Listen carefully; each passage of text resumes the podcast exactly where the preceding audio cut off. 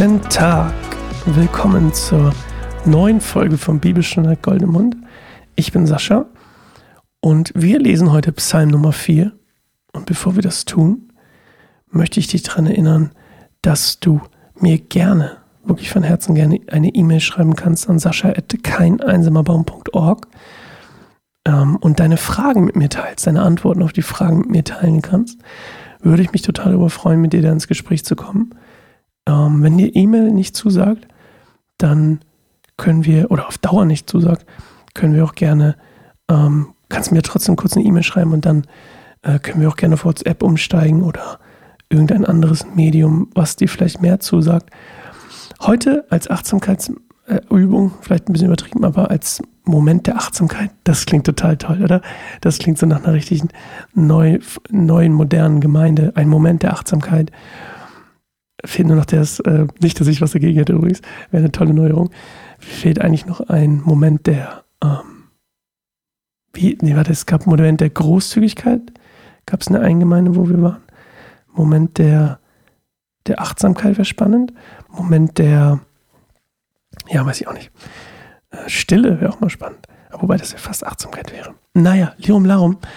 Ähm, schreibt mir gern und wir kommen in Kontakt, würde mich total freuen. Also, wir lesen Psalm 4. Bevor wir es tun, heute möchte ich einfach ein bisschen mit uns beten, ähm, kurz ins Gebet gehen für den Psalm, für das, was wir hören, für euch, für uns, für mich, ähm, für dich. Und ja, damit fangen wir an. Erstmal ein bisschen die tolle Musik, die ich sehr mag. Ach, ich liebe Musik und Ermalung, von daher kann das eigentlich äh, die ganze Zeit laufen, aber es wäre ein bisschen komisch. Also lass uns einfach kurz ins Gebet gehen, ähm, kurz die Augen schließen, vielleicht auch in eine ähm, in eine Gebetshaltung gehen, von der wir vor zwei Tagen mal gesprochen hatten. Ähm, ich mache das jetzt nicht, weil ich hier am Mikro sitze, aber du kannst dich vielleicht auf den Boden setzen oder hinstellen, deine Hände zu Gott strecken und ähm, dich zu ihm öffnen. Vater, ich bete, dass du Menschen erreichst mit diesem, diesem Podcast, dass du Leben veränderst, dass du mich von Jesus sprechen lässt, auch wenn wir hier direkt gar nicht von Jesus so konkret sprechen in dem Psalm, dass du doch Menschen zu Jesus führst, in eine Beziehung mit Jesus führst, durch dein Wort, durch, durch das Alte Testament, durch die Psalme, die David geschrieben hat, durch die Psalme, die Salomo geschrieben hat, durch dein Wort Menschen zu Jesus führst, in eine Beziehung mit Jesus führst. Und ich bete, dass du das tust. Ich bete, dass du die Menschen, die hier zuhören, einfach berührst, mitnimmst, ermutigst, inspirierst, stärkst, vielleicht auch ermahnst und ähm, dass du uns allen Gelingen schenkst in dem, was wir für dich tun wollen.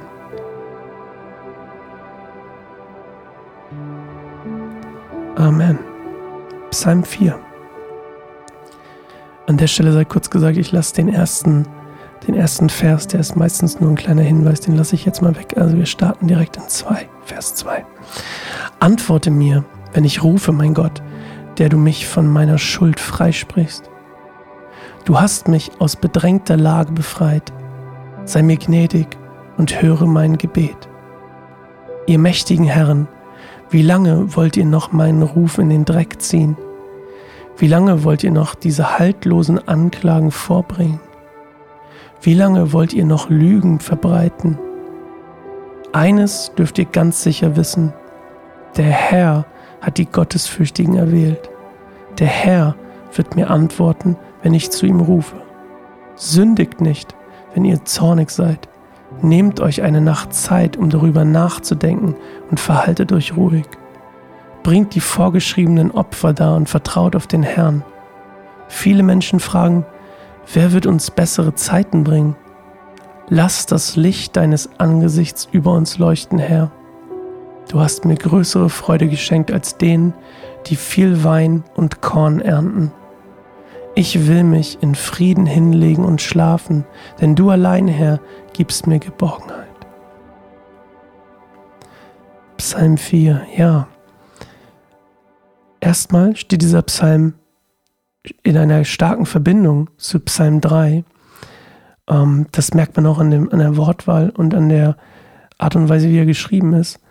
Und die Frage natürlich, die sich dann stellt, ist, ist er in der gleichen Situation ähm, entstanden wie Psalm 3, denn auch hier spricht er von einer bedrängten Lage.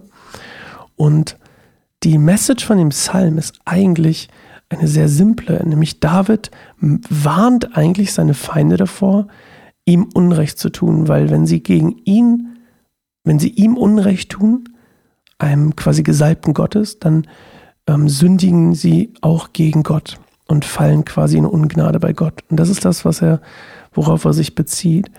Und ähm, das Spannende hier im Psalm 7, viele Menschen fragen, wer wird uns bessere Zeiten bringen?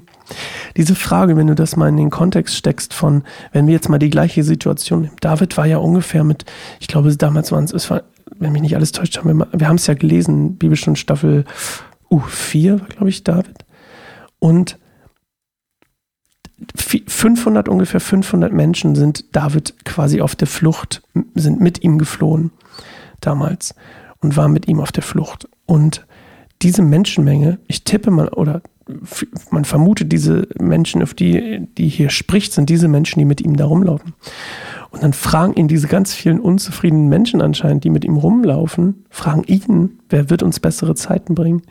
Und wenn man das mal in diesen Kontext packt von Vers 7 und überlegt, okay, viele Menschen, die ihm folgen, sind unzufrieden und haben vielleicht auch das Gefühl, dass sie, naja, vielleicht ihm umsonst folgen oder dass sie einen Fehler machen. Und mich hat das total daran erinnert.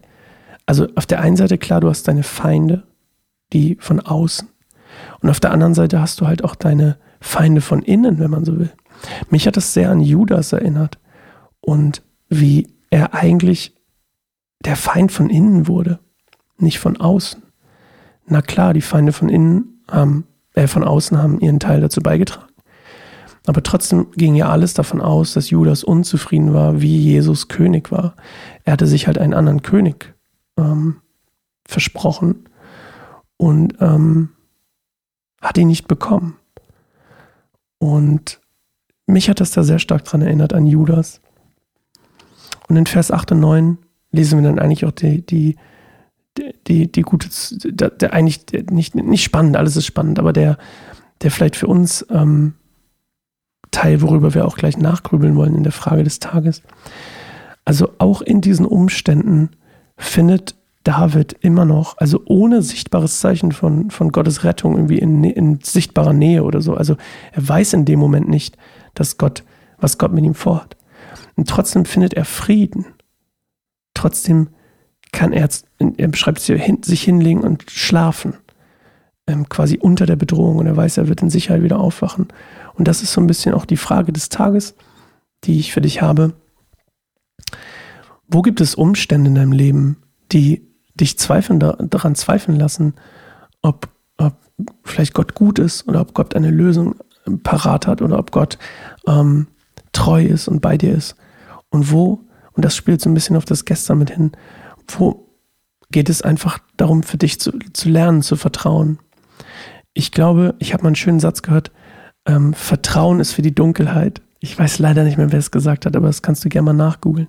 Vertrauen ist für die Dunkelheit. Weil wenn es mir ganz gut geht, dann gibt es oft keinen Anlass für mich, vertrauen zu müssen. Und es darf uns auch gut gehen. Aber ich glaube, wahrer Glaube, wahres Vertrauen wird vor allem dann geschärft und äh, gefestigt und herausgefordert auch, wenn es dunkel ist, wenn es nicht so aussieht, als wäre hier gleich die Rettung um die Ecke und die Lösung um die Ecke. Also die Frage des Tages, wo gibt es etwas, wo in deinem Leben, wo du vielleicht dein Vertrauen, ähm, wo dein Vertrauen auf die Probe gestellt wird und du dranbleiben musst, wo du vielleicht schon aufgegeben hast, wo du vielleicht schon deine eigenen äh, Lösungsvorschläge und deine eigenen Lösungen eingebracht hast, die vielleicht nicht so gut funktionieren, ähm, wo du einfach Gott ranlassen musst. Und wir hören uns morgen wieder zur neuen Folge Bibelstunde Goldemund und ich freue mich drauf. Bis dann. Ciao.